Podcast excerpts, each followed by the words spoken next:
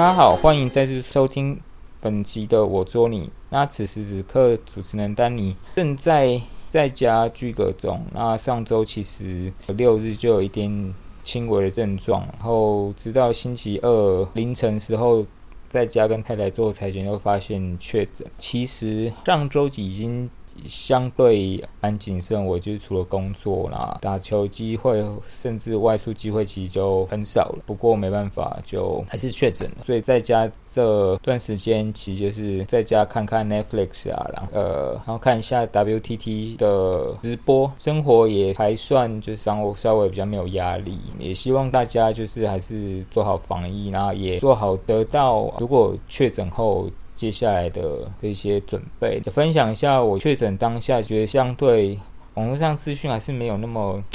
就是没没有那种懒人包或是一些步骤，那所以我当下。凌晨时候就还是打电话给一九二客服，因为他们是二十四小时客服，那其实就告知视讯看诊后，其实基本上看诊的医院就会帮忙通报，通报完就后续有一些步骤，觉得也很谢谢一九二，就是相对供了一个方式，然后告诉我们接下来该怎么做，后所以后来就是通报后家人协助。拿药后，呃，没多久就是要连线后，然后在在机的 A P P 里面其实也查得到，也可以自主填填写完，后续就是会有人打电话跟你确认你的身份一个单，大概是这样。在这几天，其实在家很大时间就是看看手机，然后看看 Netflix，然后觉得 Netflix 也是居哥一个很很好的好朋友，在这边也推荐三个最近有在看在 Netflix 有在看的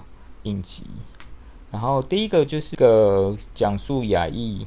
呃家庭在加拿大多伦多开便利商店的的影集啊，英文叫 Kim Convenience Store。里面比较有名的演员就是有演漫威呃电影《上汽与十环》里面的中国裔演员叫柳尚木，然后不过在里面是饰演个韩国裔，然后他们就是一家都是韩裔移民到加拿大，不过他应该是唯一不是真的。韩国裔的里面的 storyline 大概是讲述从韩国移民去加拿大多伦多开便利商店，五十多岁的韩国夫妻，然后在加拿大生的一对兄妹的跟朋友和同事一些互动。然后他角色定位是刘尚木饰演的哥哥 John 正，青少年时候就有稍微走偏，然后所以他有前科，然后并且没有完成高中学历。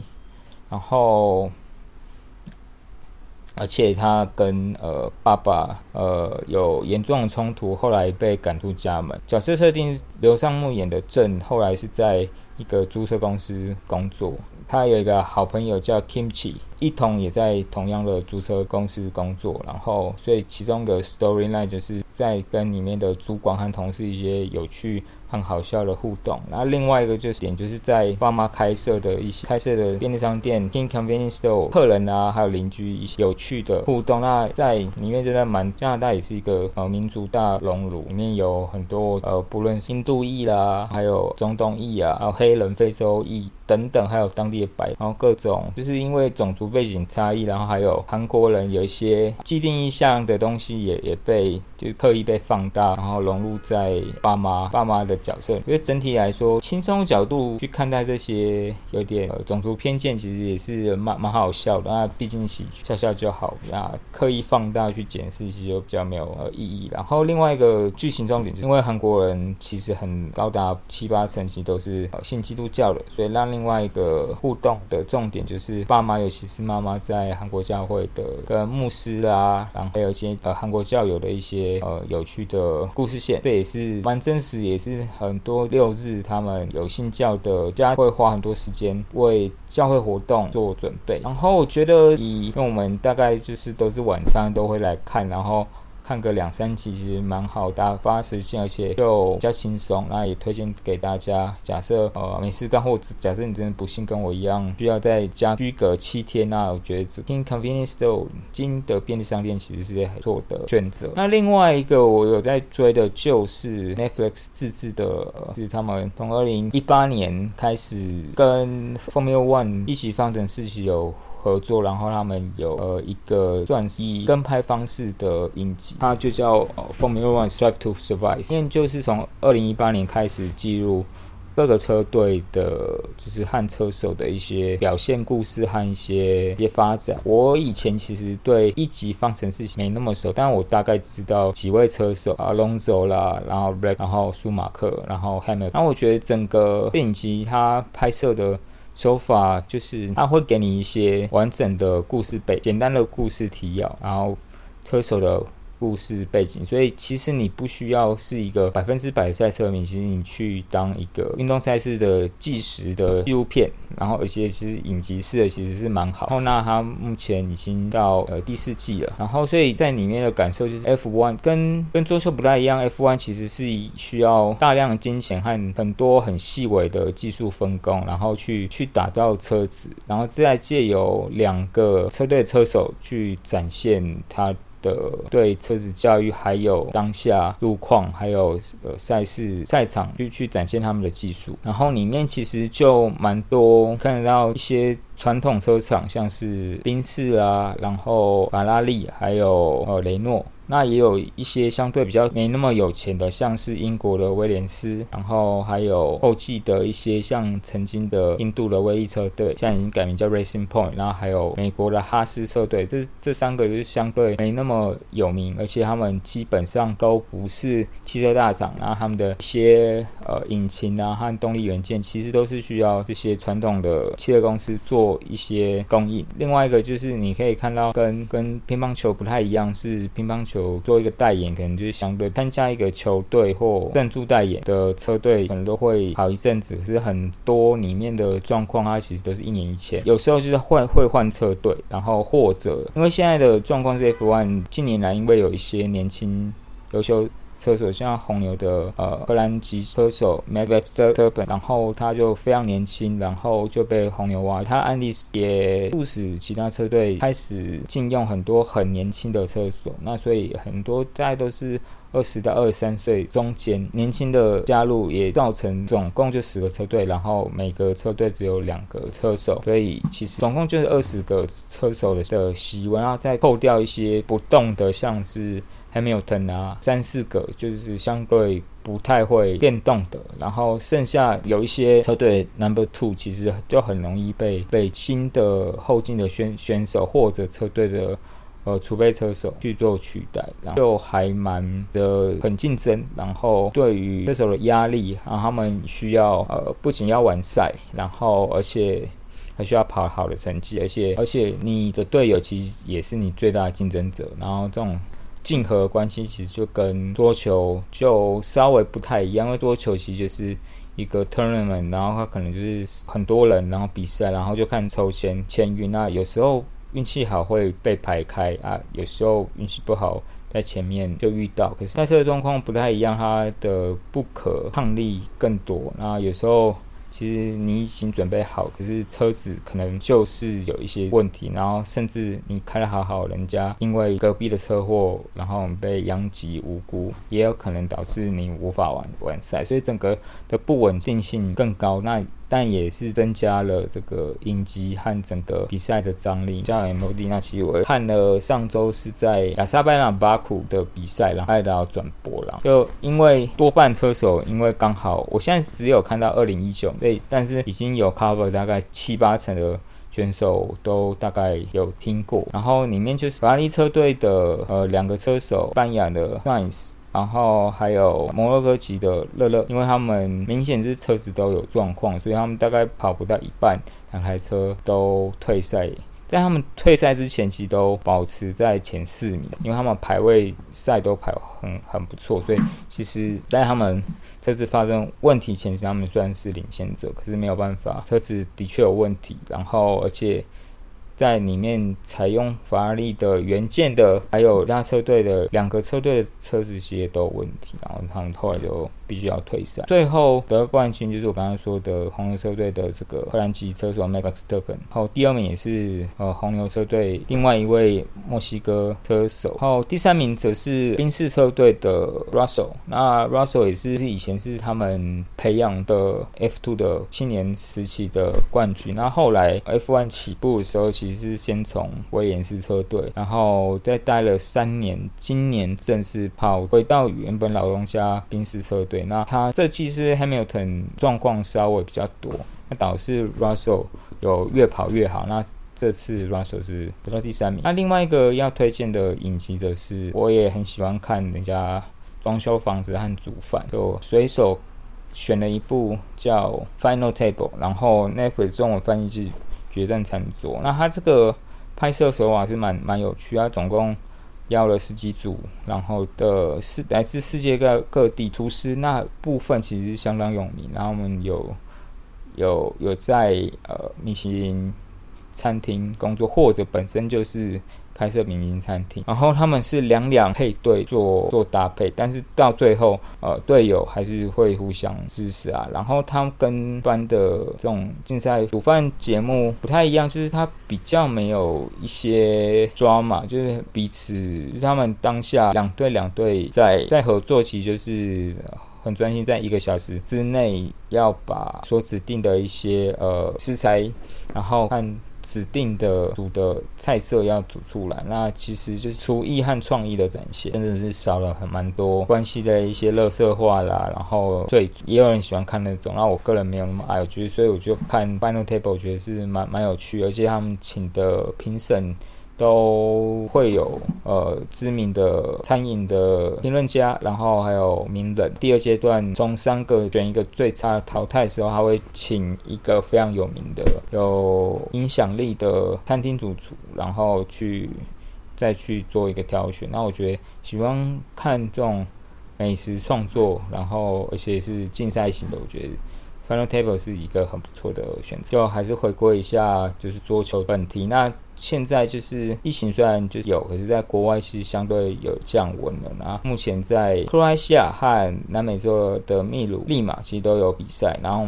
选手有各自有参加，像呃林瑜儒和庄智渊和郑怡欣他们参加就是克罗埃西亚的比赛，然后陈建安，然后冯一新他们则是选择参加利马。那此时此刻，其实呃，张志燕和林云如和郑颖静其实都表现还蛮不错。张志燕是打入四强，就是刚输了中国十九岁的新星叫向鹏。然后那林云如是一一路状态保持的不错。那先是了韩国赵成敏，在进四强的比赛，呃，在输了一局，就他跟呃德国的 Francisca 打，然后他在第一局。可能还没有乐开，以五比十一输掉后，后面四局就是相对他的准备有更快，然后连领的一些方式有做调整，然后那反倒是 Francisca 开始打的还蛮主动啊，后面就是整个相持也没有得到太多优势，在很快就是一比四，然后那郑怡静则是在双打有很不错的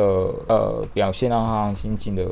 女子双打已经进了决赛，那立马那边我就比较没有看，然后不过看到好像网友说陈建安跟状态有比较回来，然后他跟冯一新搭档打打也不错，大概是这样子。除了就是比赛之外，就是今天会稍微介绍一下韩国的品牌。那韩国就是除了中国和日本以外，其实也是出产很很多球员，然后他们本土的。桌球牌子其实其实我知道的就就有三间以上，然后比较最知名，但是之前有提到过了，熊中文翻译叫焦猛，然后那除的焦猛其实也还有别的公司，那像是有跟金泽珠合作的相对比较新的公司叫 T 梦，还有另外一个。呃，其实，在市场有有一段时间，可是，在台湾知名度比较低的品牌叫 Nexi，然后 Nexi 也是这两年是有个原本是蝴蝶代言人，然后后来他转到 Nexi，然后也为如果你有在打消球，你知道蝴蝶呃，就适合球拍是一支可以攻击的消球拍，然后但后来。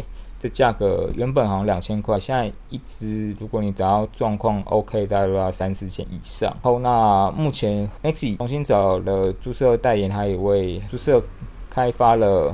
新一代的代言牌。那据说好像工艺也是不错，然后定价是大概是三千多块，然后然后据说也是蛮好，就是这三个品牌在以秀的产品最多，然后而且实际上也比较有现役的球员，像他签约了球员，我知道就有韩国的郑龙子，然后还有巴西的 Hugo，那他的产品也是产品线。其实相对是非常多，从部分它平面皮就是三大系列，分别是 Vega，然后 Sigma 和 Omega。其实它他们的他们家的定义其实呃商品很，但是他们软硬度和上胶其实各有各自都还是不同。一般在台湾能见度的，然后价格也相对低一点是。Vega 系列，然后 Vega 系列其他后面的海绵的一些都有一些差异，然后像它有亚洲版啦、欧洲版，然后还有什么金币、银币其实就蛮眼花缭乱的。那所以其实比较对不知道怎么选择，其实就是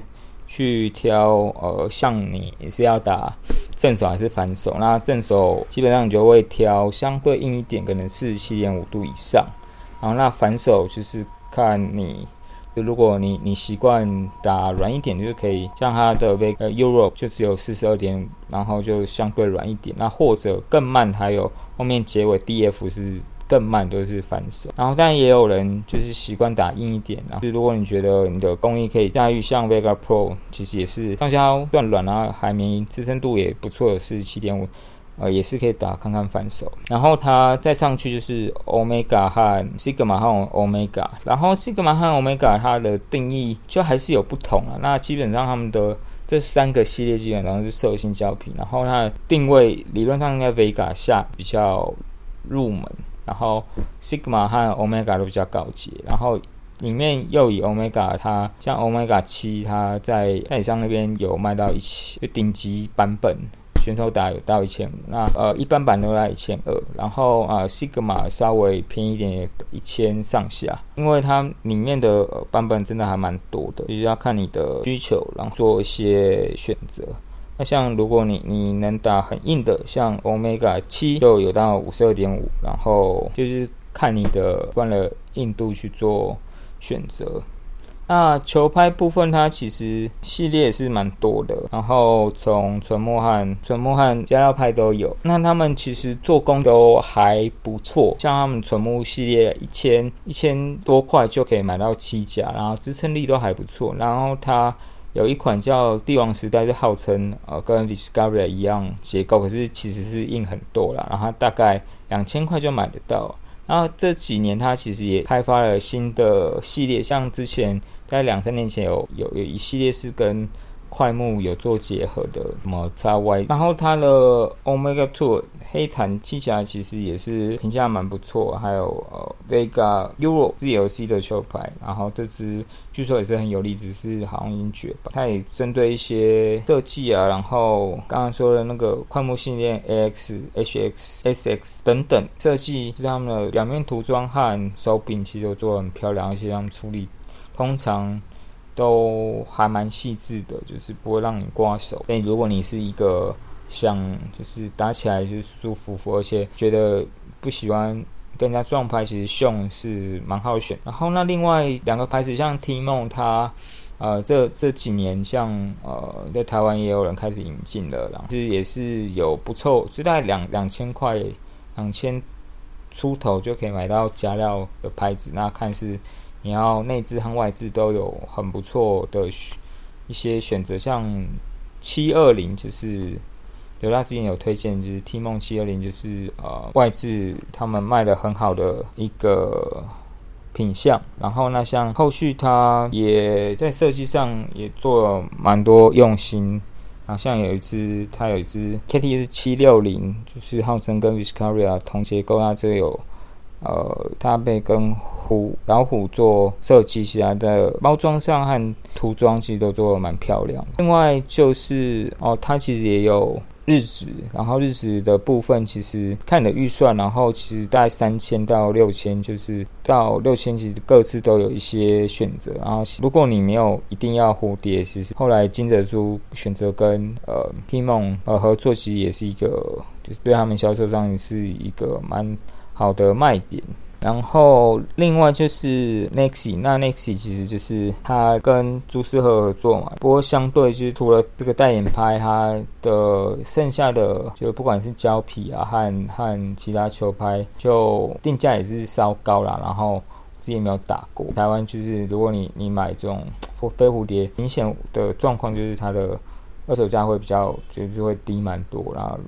很很多人他是想试，但只愿意付原本的可能五六成，那你可能就瞬间就掉价掉蛮多。那也是同样状况，其实也是回归我刚才说的，秀和 T 梦和 Nexi 都一样会有球拍都很好，然后都有很不错打，啊，只是你卖二手的价格就真的会比蝴蝶稍微差一点。那也提供大家做做拍子选择时候个参考。好，那本期大概就这样子。那也希望大家就维持身体健康。那如果你真的不小心跟我一样有中奖，也不要慌，根据流程去就医通报，然后去个书，然后在家就是看看桌球啦，追追 Netflix。时间很快就过了，然后也希望就是做完我也可以正常打球啊，正常生活了。然后，请大家保重自己喽，拜拜。